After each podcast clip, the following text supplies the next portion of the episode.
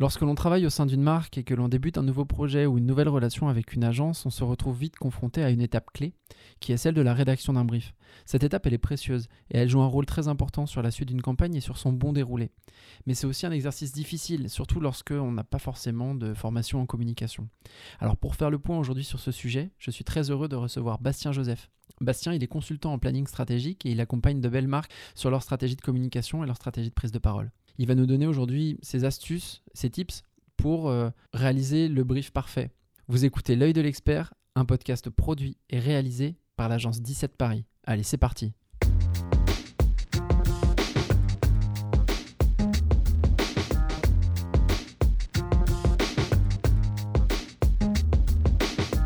Bonjour Bastien. Bonjour. Alors aujourd'hui, on va parler d'une thématique qui est très importante pour toute agence de communication et, tout annonceur également. Euh, on va parler du brief et euh, de la de l'importance d'un bon brief. Qu'est-ce qu'un bon brief? En quoi il est important? En quoi il permet aussi de maximiser euh, bah, la force d'un retour créatif, par exemple, si vous travaillez avec une agence de communication On va aborder tout, euh, bah, on va aborder ce sujet ensemble aujourd'hui. Euh, tout d'abord, Bastien, peux-tu nous en dire plus sur ton travail et ta mission au sein des agences? Alors moi, je suis vraiment celui qui va intervenir sur l'aspect stratégique, c'est-à-dire qu'en général, c'est plutôt les commerciaux et les chefs de projet qui vont qui vont aller chercher un brief ou qui vont aller récupérer un brief. Donc euh, leur euh, leur rôle, euh, bon tu pourras confirmer, c'est plutôt vraiment d'identifier les besoins du client, ce que le client veut. Et, et donc moi après j'interviens pour transformer ces besoins et pour y répondre.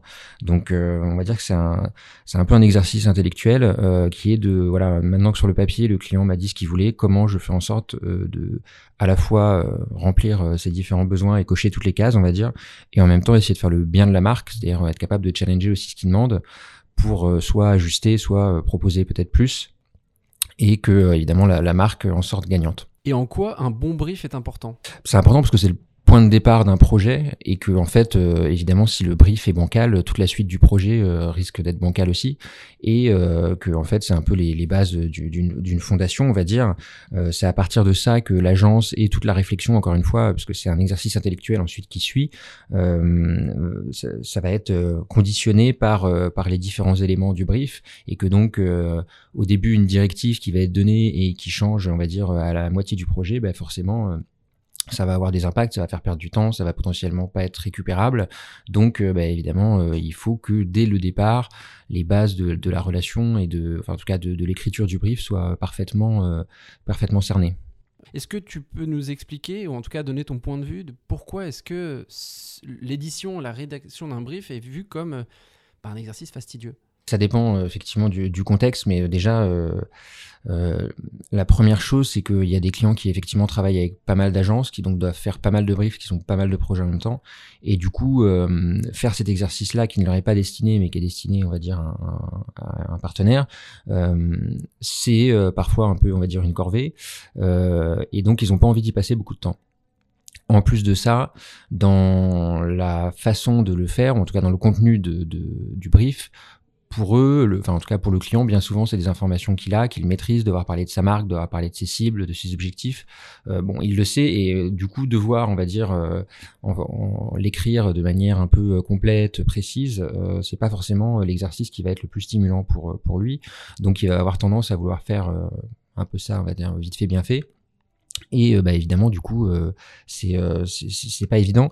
Et, et, dernier point, moi, qui me semble important aussi, c'est que un brief, quand il est, on va dire, bien fait, c'est un, exercice aussi intellectuel pour le client, c'est-à-dire euh, il doit être capable de, de, de, de faire une sorte d'autocritique, de savoir si euh, ce qu'il pense de sa marque, ce qu'il veut comme objectif pour sa campagne, euh, sont vraiment bien définis. Est-ce qu'il est vraiment sûr de ses choix Est-ce qu'il a, on va dire, une vision un peu globale et précise de tout ce qu'il attend Et parfois, c'est pas le cas. Parfois, au moment de commencer un projet, le client il a des hésitations, des doutes, ou voilà, il manque un peu de certitude et du coup, il s'en remet à l'agence. Voilà, il s'en remet à l'agence. Il va donner un brief qui est un peu flou ou qui est volontairement un peu euh, voilà, euh, proposez-moi des choses ou euh, faites un peu comme vous le sentez.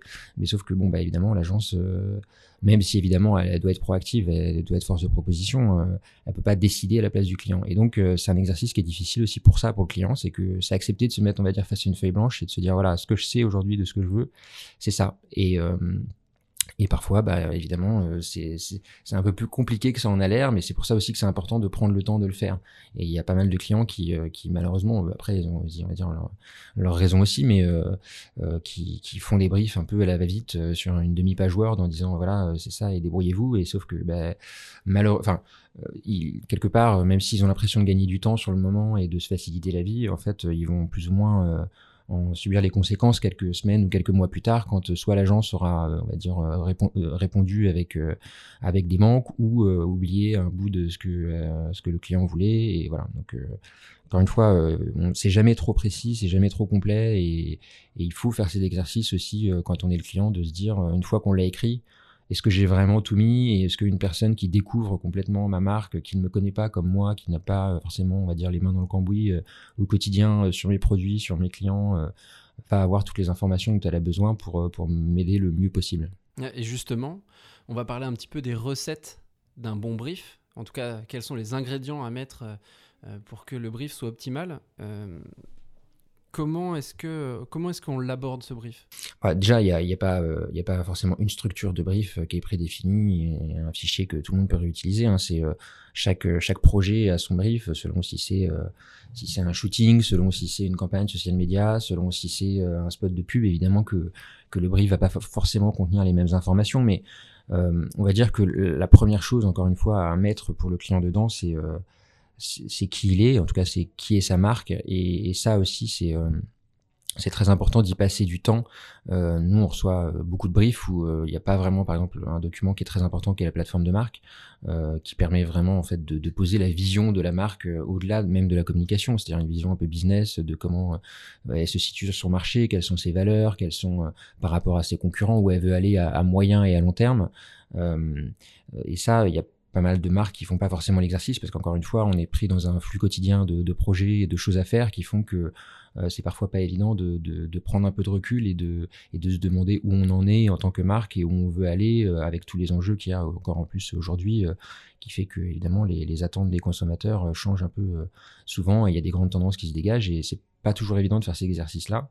Donc on a pas mal de marques qui nous sollicitent avec des briefs et au final, quand on creuse un peu, elles savent même pas trop elles qui elles sont et ce qu'elles veulent dire, ce qui est un peu problématique parce que encore une fois, quand on reprend peut-être la seule chose euh, à savoir en théorie de la communication, la chose qu'on apprend euh, au premier jour de la première année en école, euh, c'est-à-dire le schéma de, de, la communication avec l'émetteur, le message et, et le destinataire.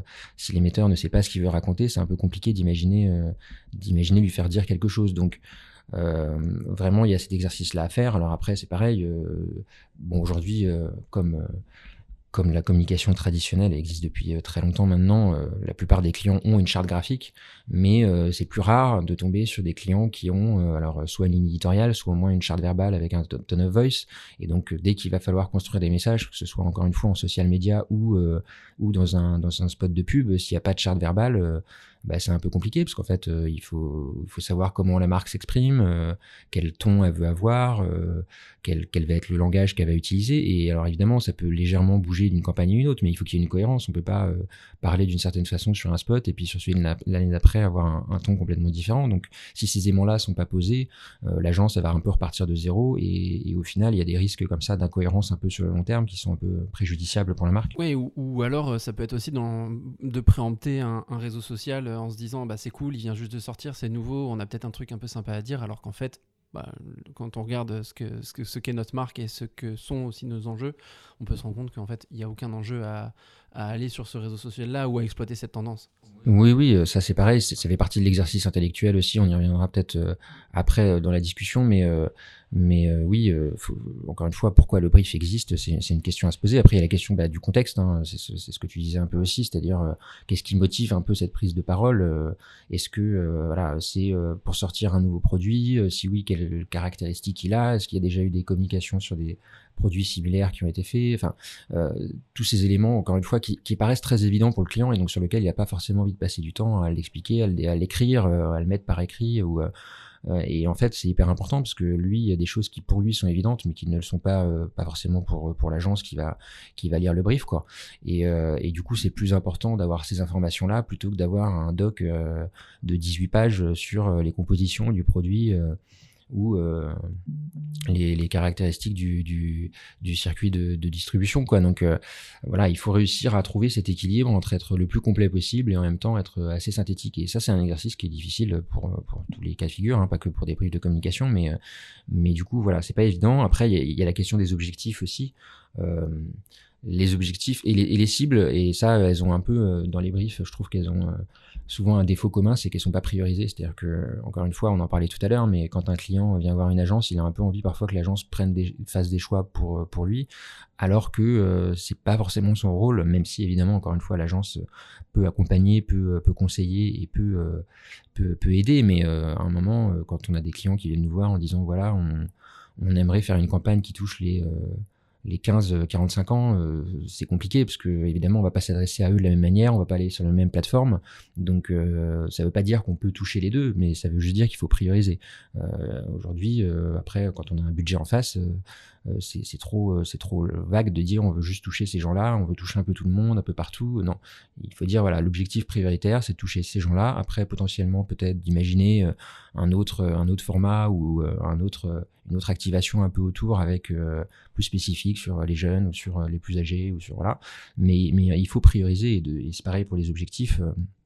On a encore trop souvent des objectifs trop larges, c'est-à-dire on vient nous voir en, disant bah l'objectif c'est de d'être d'être plus connu ou alors de, de, de, changer notre image mais ça veut dire quoi concrètement changer changer votre image sur quel aspect? Et puis c'est pareil même si on nous dit on veut changer notre image sur tel aspect tel aspect tel aspect tel aspect si c'est quatre ou cinq messages différents du coup, euh, bah, on peut pas dire les quatre ou cinq en même temps, sinon les gens vont rien comprendre. Donc, euh, il faut prioriser quel est l'aspect principal qu'on veut mettre en avant, quels sont peut-être les messages secondaires qui vont passer, quels sont les objectifs secondaires.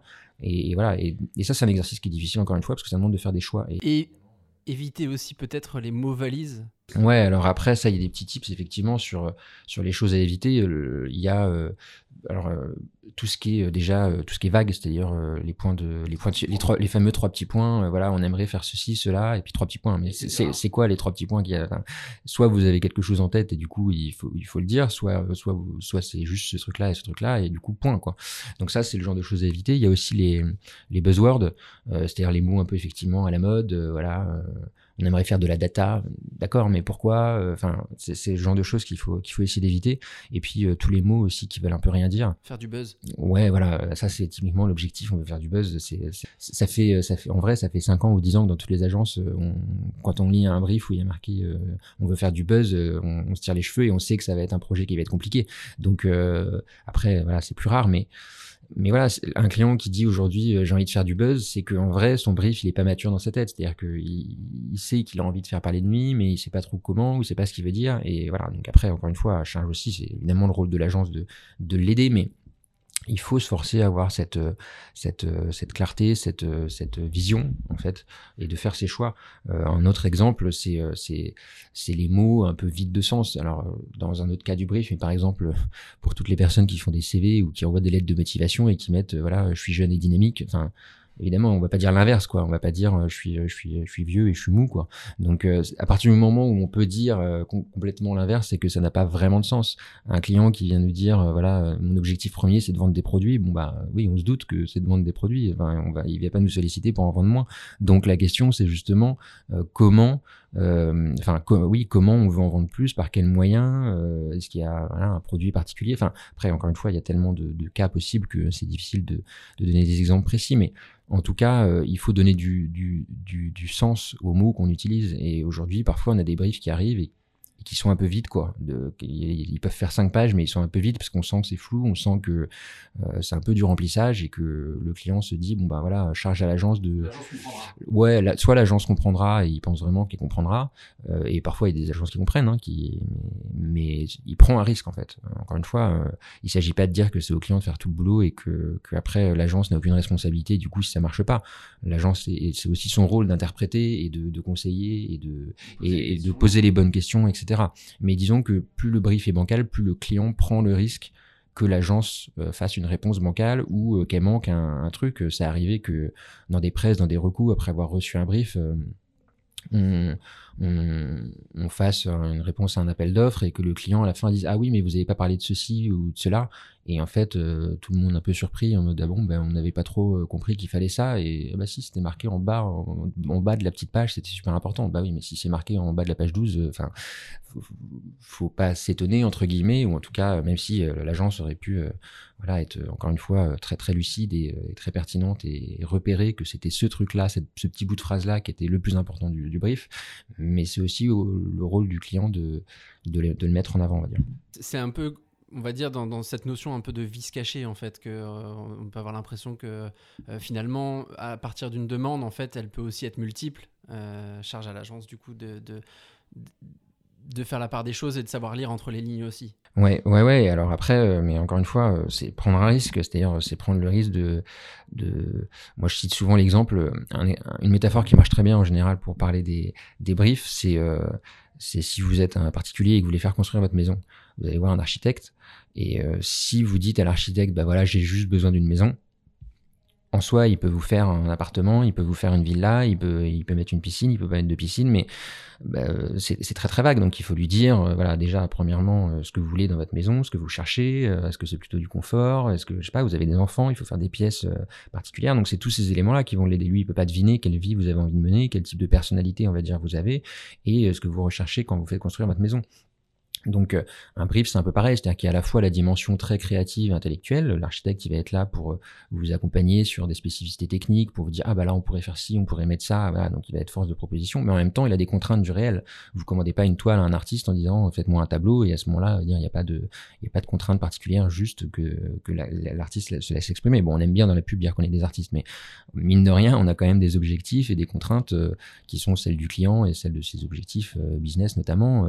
on fait pas ça juste pour nous amuser. Et donc, il faut qu'il y, ait, euh, faut y ait la matière et de la solidité euh, derrière. Quoi. Quand, tu parlais euh, de, cadrer l'agence créativement, c'est vrai que moi, je me permets d'ajouter ce point parce que c'est vrai qu'on a souvent, parfois, je peux discuter avec des clients qui ben, peuvent se dire je vais laisser carte blanche à mon agence parce que finalement l'agence créative le fait de ne leur donner aucune contrainte va les rendre plus créatifs comme tu le disais ce sont des artistes mais c'est souvent un piège en fait parce que euh, euh, finalement, enfin moi je suis convaincu aussi que la créativité naît de la contrainte, euh, qu'elle soit budgétaire, qu'elle soit aussi comme tu parlais tout à l'heure du contexte et de la marque.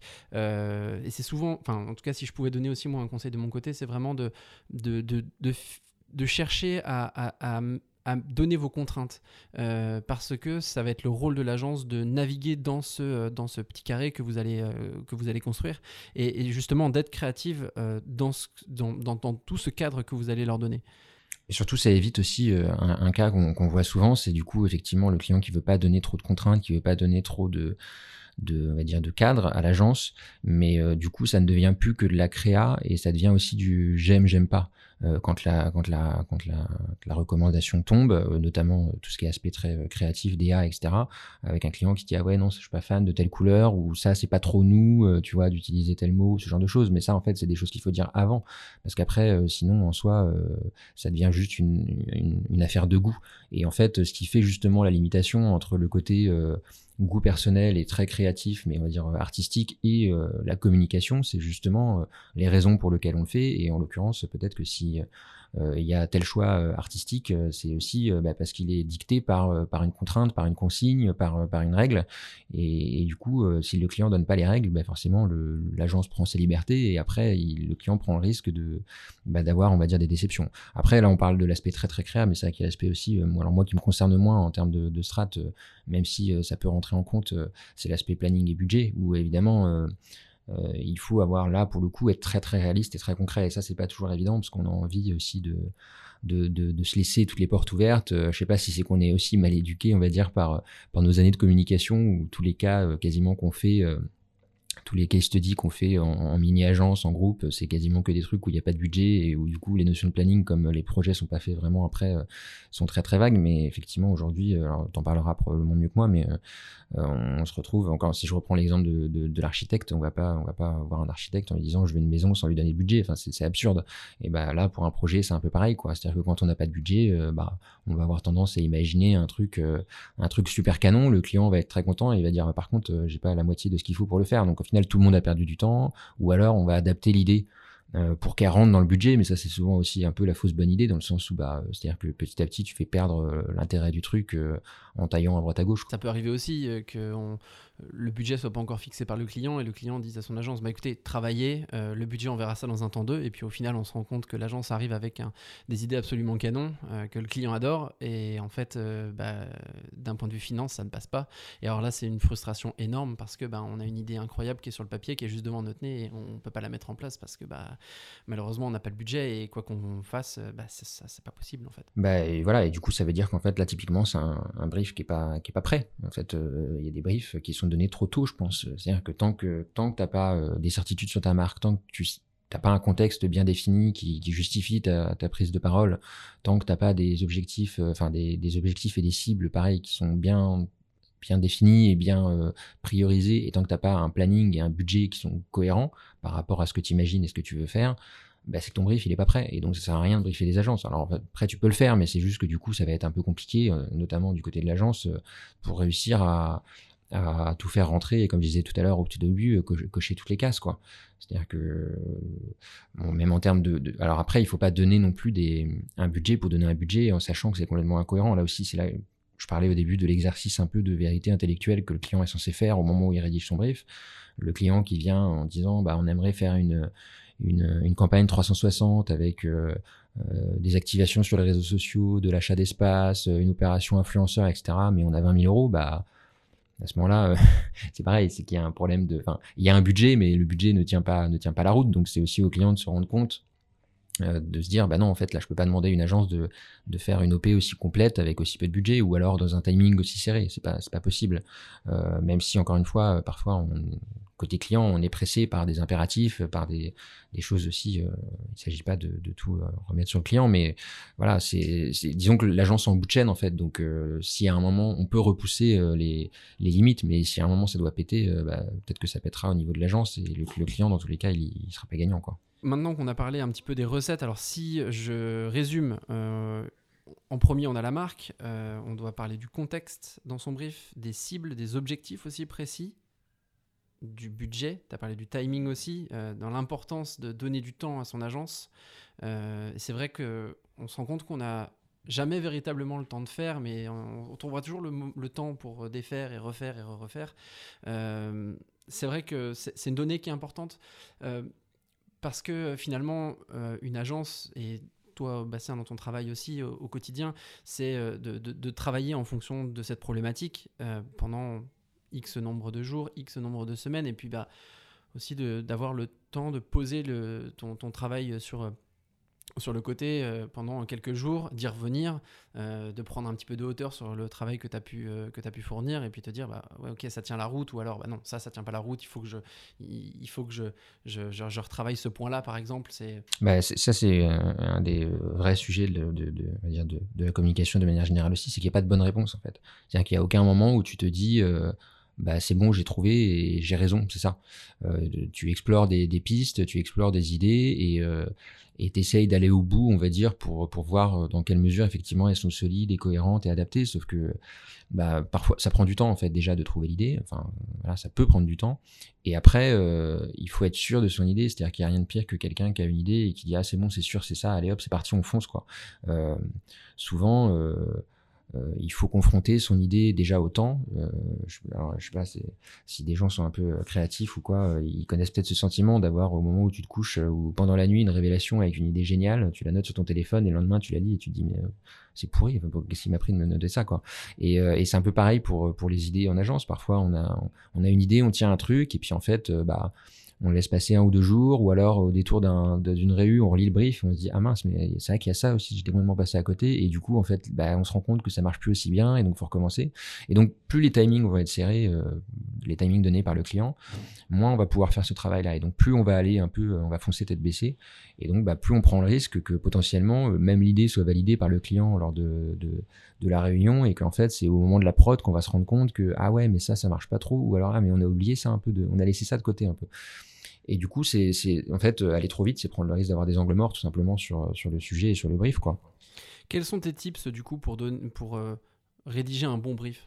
Bah, c'est ce que je disais tout à l'heure, éviter les imprécisions, éviter les buzzwords, éviter tout ce qui est formule, on va dire, un peu vague, éviter les mots valises ou qui, qui, sont un peu vides de sens. Et puis après, sur la forme, et c'est encore une fois, c'est là aussi que c'est un exercice très difficile, c'est à la fois être synthétique et être complet. C'est-à-dire euh, vraiment se poser la question de, se mettre à la place de la personne qui va le lire, tout simplement, qui connaît pas la marque aussi bien que le client ne la connaît, qui connaît pas le contexte euh, forcément aussi bien que le client ne le connaît, et euh, qui va devoir, en lisant, avoir une vision globale et précise de ce qui est demandé pour apporter la meilleure réponse possible. Donc, donc c'est cet exercice-là qui est difficile. En, soi, les informations à la mettre à l'intérieur, c'est pour ça peut-être d'ailleurs, on en parlait tout à l'heure, un peu pourquoi c'est difficile pour le client de comprendre pourquoi le brief est important, c'est que pour lui, toutes les informations, c'est simple. Euh, lui demander de parler de sa marque ou lui demander de parler du contexte, euh, il peut le faire très facilement. Maintenant, il y a une différence entre le savoir soi et être capable de, l'expliquer et de manière, on va dire, euh, aussi claire pour quelqu'un qui vient un peu, on va dire, de l'extérieur.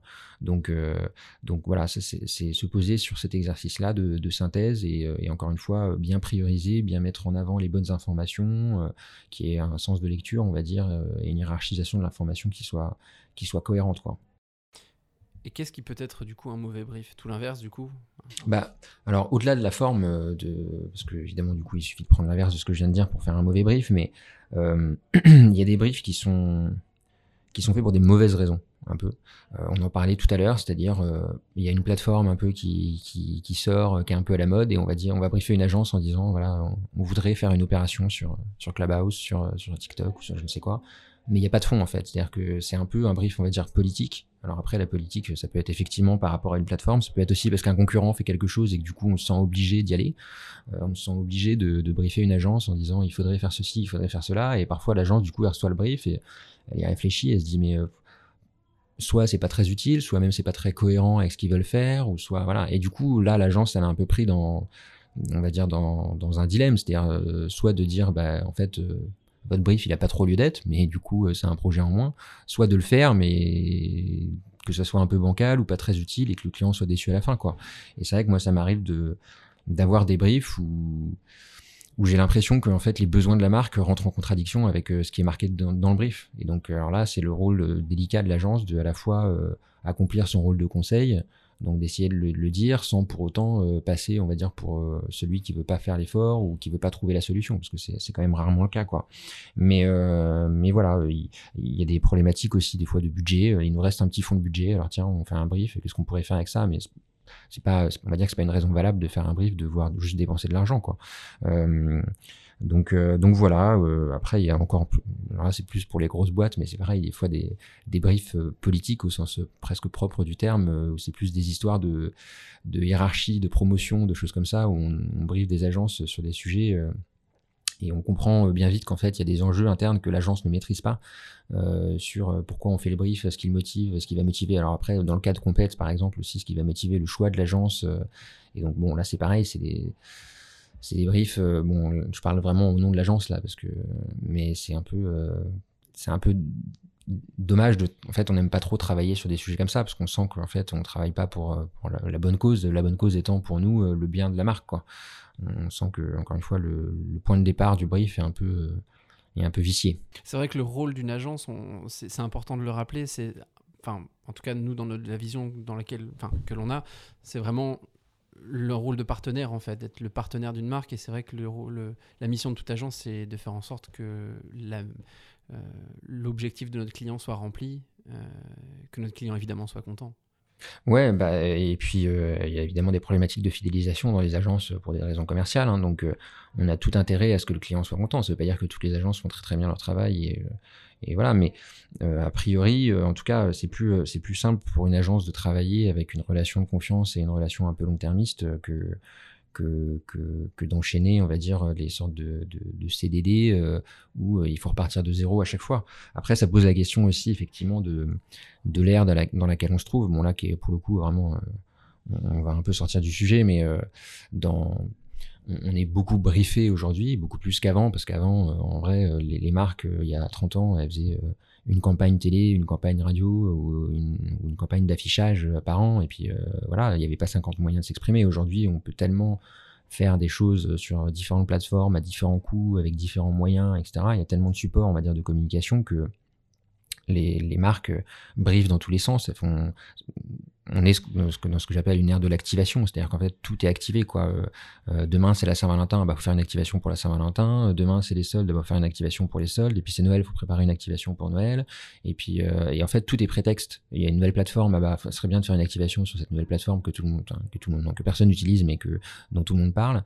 Et, et du coup en fait il y a on perd la, cohérence globale. Et puis je pense qu'en fait, euh, alors ça c'est aussi une question, j'ai pas j'ai pas la réponse définitive, mais je pense qu'on embête les gens quoi. Au bout d'un moment, tout simplement, euh, euh, si tu vas sur Instagram aujourd'hui, t'as as que des marques qui font soit des formats qui cartonnent, soit qui te demandent à répondre en commentaire, parce qu'en fait, on cherche tellement le résultat, on va dire immédiat, on cherche tellement le l'interaction, encore une fois, à très court termiste pour avoir des résultats sur chaque campagne, bah que qu'on on se perd peut-être un petit peu. Et ce que je disais tout à l'heure sur la plateforme de marque, c'est vrai que je pense que, alors, j'étais pas, j'étais pas encore dans le milieu dans les années 80 quand euh, il y avait des grandes campagnes télé, mais je suppose que pour faire ces campagnes, il y avait effectivement des plateformes de marque. Alors peut-être pas matérialisées en tant que telles, mais en tout cas, il y avait une vraie vision marché euh, parce que on était obligé de prévoir au long terme. C'est-à-dire qu'une campagne elle se déroulait sur forcément six mois, un an pour avoir des résultats. Donc euh, on était obligé un peu, quand on était une marque, de d'avoir une vision globale de son marché, de sa de ses concurrents, de là où on veut aller. Et aujourd'hui, en fait, on, succède tellement de petites opérations, tellement de petites activations qu'on oublie un peu ça, quoi. Et même la cohérence éditoriale, c'est-à-dire euh, euh, les marques parlent un peu de tout et de n'importe quoi, tout est prétexte à un peu à s'exprimer, mais au final, normalement, encore une fois, sur, quel sujet la marque est légitime pour prendre la parole? On, se pose malheureusement de, moins en moins la question, quoi. Une fois que ce brief est réalisé, que le client a aussi posé sa vision dont, dont, tu parlais, il y a aussi une autre importance hein, qui est celui du choix et la détection aussi de l'agence. Euh, aujourd'hui, l'offre d'agence est pléthorique. Euh, on trouve des agences euh, sur quasiment toutes les thématiques, que ce soit santé, luxe, beauté, digital, des agences de branding, des agences de packaging. il peut être aussi difficile pour les clients de savoir aussi vers qui s'orienter. Parfois, euh, c'est vrai que nous, ça peut nous arriver de temps en temps de recevoir un brief, par exemple, euh, enfin nous qui sommes une agence luxe, de recevoir un brief sur la santé, par exemple, et de se dire, bah, en fait, là, on n'a vraiment aucune valeur ajoutée, et c'est un domaine que l'on ne connaît absolument pas. Euh, c'est quasiment finalement un projet, en, un, projet en soi en fait. Au-delà du, du, brief, de la bonne rédaction du brief, le choix aussi de l'agence, c'est un vrai projet en tant que tel. Ben oui, il faut trouver le, bon partenaire. C'est vrai qu'aujourd'hui, il y a tellement d'offres sur le marché que c'est peut-être parfois un peu compliqué pour, pour les clients de s'y retrouver. Euh, je n'ai pas forcément moi de, de, de tips euh, sur quelle agence contacter. Je crois qu'encore une fois, c'est comme euh, le, brief en soi, c'est un projet égal potentiellement alors non pas un projet égale une agence évidemment, mais euh, en tout cas euh, chaque projet a ses particularités qui font que ça va faire appel à des compétences ou à des, des regards un peu différents et donc il faut trouver les bonnes personnes pour être accompagné. C'est vrai que c'est un c'est un vrai sujet aujourd'hui. après, il y a, y a, la question quand même, au-delà de, du choix, on va dire, technique et, et des, des, des, compétences, il y a, l'aspect humain. Et, et c'est vrai que, que un brief, un projet, c'est quand même une aventure commune entre une agence et, une marque, et que malheureusement, on, a quand même beaucoup de, tensions, je trouve, aujourd'hui, entre le monde des agences et le monde des annonceurs. Euh, il y a beaucoup de... Alors, c'est pas vraiment de compétition, mais chacun essaye, euh, chacun est dans une, position compliquée. on sait que la situation économique pour les marques est assez difficile. Pour les agences, c'est pareil, n'en parlons pas.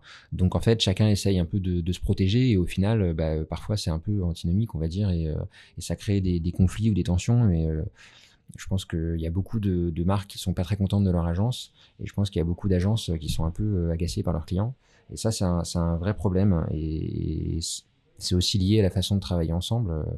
Alors peut-être que tu, tu, voudras en parler, mais effectivement, euh, dans, quand on, on, met un, un, budget, quand on met un planning, en fait, euh, il y a des équipes derrière et, euh, et il y a, y a, y a des, des, êtres humains qui essayent de tenir des délais, qui essayent de faire au mieux. Et c'est sûr que, alors après, on pourrait parler du cas des compètes où effectivement, on a des, des marques qui, qui, qui, font une compète avec huit agences, avec des délais de deux semaines pour, pour tomber une, une reco sur un truc 360 hyper important. Bah voilà, typiquement ça peut pas être le, point de départ d'une bonne relation euh, saine et, euh, forcément euh, quand on impose des délais ou des budgets impossibles bah, l'agence elle va serrer la vis et au final ça va créer des, tensions donc c'est vrai que nous en tant qu'agence on a un peu envie que, que les annonceurs entendent plus ce message-là, euh, qui soit parfois un peu plus... Euh, mais ce qui n'est pas évident, parce qu'encore une fois, ils ont aussi leurs propres problématiques au quotidien et leurs propres, leurs propres enjeux, mais, euh, mais voilà, quand on voit... Après, on a vu là, ces derniers jours... Des, des, messages sur, sur Balance Agency, notamment sur les conditions de travail dans certaines agences. On en a aussi parlé d'ailleurs avec Charlotte de, de l'association Les Lyonnes. Sur un autre épisode. Mais, euh, mais c'est un, un, élément hyper important parce que alors, il y a, dans le travail de Balance Agency et des, des Lyon, il y a évidemment tout, l'aspect euh, inter, interne à l'agence sur le harcèlement sexuel, le harcèlement moral, etc. Euh, hum, il y en a une partie, malheureusement, on l'a vu là, alors, je, je, crois que c'était euh, chez McCain ou des choses comme ça, qui sont, ou chez Renault même, chez Publicis par exemple, où les équipes de Publicis sont complètement on va dire, sous l'eau euh, par les exigences euh, de, l'annonceur et, euh, et, les délais imposés et le rythme de projet. Et donc, quand malheureusement on n'a pas une agence, ou en tout cas une direction d'agence qui, qui, fait barrière et qui met des limites, c'est les salariés un peu qui trinquent. Quoi. Donc, c'est important aussi d'avoir ça en, tête quand, quand, on est, quand, on est, quand on est un annonceur et qu'on fait des projets et qu'on et qu'on lance des recos, des compètes ou des choses comme ça, c'est que au bout du bout du bout de la chaîne, il y a, des êtres humains qui font, qui font leur mieux pour que les exigences soient, soient, soient respectées. Mais sauf que bah, du coup, parfois, ça demande un peu des, des sacrifices et c'est bien d'en avoir conscience et du coup d'être capable aussi de soi-même, on va dire, un peu s'auto-censurer et de pas euh, de pas imposer, on va dire, ses propres, de pas rejeter son propre stress et ses propres contraintes sur, sur le dos des personnes qui arrivent derrière, quoi. Et d'avoir une approche du coup plus collaborative? Ouais, plus ouverte. Alors après, ça vient aussi des deux côtés. Hein. Peut-être que c'est à l'agence aussi d'être euh, d'être plus transparente sur certains aspects. Mais euh, mais moi, combien de projets j'ai fait où où le client dit voilà ça va faire pendant trois semaines on n'a pas le choix enfin et avec des délais du coup impossibles et des rushs sur la dernière semaine pour que tout soit prêt à temps et pour que au moment de la du, de, on va dire de la sortie du projet en fait on nous dise oui bon alors en fait il faut encore que pas le DG valide et le DG met une semaine à valider quoi et donc du coup on a envie de dire bah, c'était peut-être pas une semaine près, peut-être qu'on aurait pu prendre une semaine de plus pour, pour mener à bien le projet, quoi. Et donc, euh, c'est là que ça crée aussi des tensions. C'est que du coup, après, euh, la relation annonce, euh, enfin, annonceur-agence, elle est, elle est abîmée par ce genre de moment, parce que les équipes qui, qui cravachent pendant, pendant trois semaines pour, pour tenir les délais et qui, au final, se rendent compte que, ben, on, les a un peu pris pour des idiots ou en tout cas qu'on leur a mis une pression peut-être un peu inutile. Bah, quand le projet continue, euh, elles sont peut-être moins motivées, elles sont peut-être un peu voilà. Donc c'est vrai qu'il faudrait dans un monde de bisounours euh, retrouver cette confiance et cette transparence à la fois du côté des annonceurs et à la fois du côté des agences, qui encore une fois, euh, même si évidemment moi je viens du monde de l'agence, donc j'ai tendance à, prendre leur point de vue, c'est pas non plus pour dire qu'elles sont parfaites. Hein. Il, y a, il, y a, des abus du côté des agences aussi, hein, mais je pense que tout le monde gagnerait effectivement à être un peu plus transparent et, on va dire. Et c'est intéressant aussi euh, de, parler du travail justement que font l'association Les Lyonnes et, le compte Instagram Balance Ton Agency, parce que euh, quand on, le voit aujourd'hui de plus en plus, le pilier du good, du care, euh, sont des, éléments qui reviennent énormément. Et c'est vrai que dans le choix de son agence euh, et dans la manière aussi de briefer son agence, euh, bah, c'est une donnée qui est de plus en plus importante. Est-ce que demain, je vais euh, faire une campagne euh, pour parler euh, de, de l'empowerment des femmes, mettre en avant le féminisme, avec une agence qui bah, emploie que 10% ou 14% de, de, salariés de sexe féminin, ou en tout cas qui ne possède qu'un que, que tout petit pourcentage dans sa direction créative ou sa direction même tout court. J'ai vu d'ailleurs que l'association Les Lyonnes avait publié pour la journée de la femme des, indices de, avec tous les pourcentages de, de la représentativité euh, féminine au sein de ces agences. C'est vrai qu'on peut aussi se poser la question, est-ce que demain, euh, ben, ça peut pas être aussi intéressant de prendre une agence qui a les mêmes valeurs que nous? Oui, oui, si, mais évidemment. Après, euh, c'est toujours compliqué quand on n'est pas au sein de l'agence de, découvrir ce qui s'y passe. Quand on voit déjà à quel point, quand on est au sein de l'agence, c'est difficile d'en parler. Euh, les annonceurs n'ont pas forcément euh, conscience de ce qui se passe dans certaines agences et on peut jamais être sûr que l'agence avec laquelle on collabore est, est, parfaite de A à Z. Maintenant, c'est aussi l'intérêt des comptes comme comme Agency ou du travail des Lyonnes, c'est que ça permet justement de, mettre les agences face à leurs responsabilités, ça permet de libérer la parole et, oui, espérons. Alors après, c'est toujours compliqué parce qu'il y a des personnes au sein de ces agences-là qui ont rien demandé et qui pourraient souffrir des conséquences euh, d'annonceurs qui, qui se détournent de, leur agence. Mais euh, mais espérons que, que que les annonceurs, parce que c'est eux en vrai hein, qui ont qui ont le pouvoir dans dans ce genre de cas, hein, c'est de bah, qui, qui, soient un peu plus exigeants auprès de leurs agences pour, pour s'assurer que justement les, les salariés sont, sont, respectés et sont traités correctement et en accord évidemment avec leurs valeurs. Ça, c'est, ça paraît de la base effectivement de ne pas avoir des messages féministes ou écolos quand on bosse avec des agences qui, qui ne sont pas elles-mêmes. Mais bon, c'est vrai que malheureusement c'est pas toujours respecté encore. Merci à tous de nous avoir suivis. Vous retrouverez ce podcast sur les plateformes Apple Podcast, Google Podcast, Spotify et Deezer. Euh, j'ai été très heureux d'échanger avec vous aujourd'hui. Euh, n'hésitez pas à nous envoyer aussi vos commentaires sur LinkedIn notamment euh, ou toutes vos remarques par rapport à, ce, à, ce, à cet échange, à cette interview. C'est vraiment, en tout cas, on prend vraiment beaucoup de plaisir à le faire et c'est vraiment pour vous que tous ces contenus sont faits. donc n'hésitez pas à échanger, n'hésitez pas non plus à, nous donner des sujets sur lesquels euh, bah, vous aimeriez aussi avoir un point de vue, le point de vue d'un expert. Euh, on serait évidemment ravis d'échanger ensemble. donc n'hésitez pas à nous contacter sur LinkedIn. Je vous souhaite à tous une excellente journée. À très bientôt. Au revoir.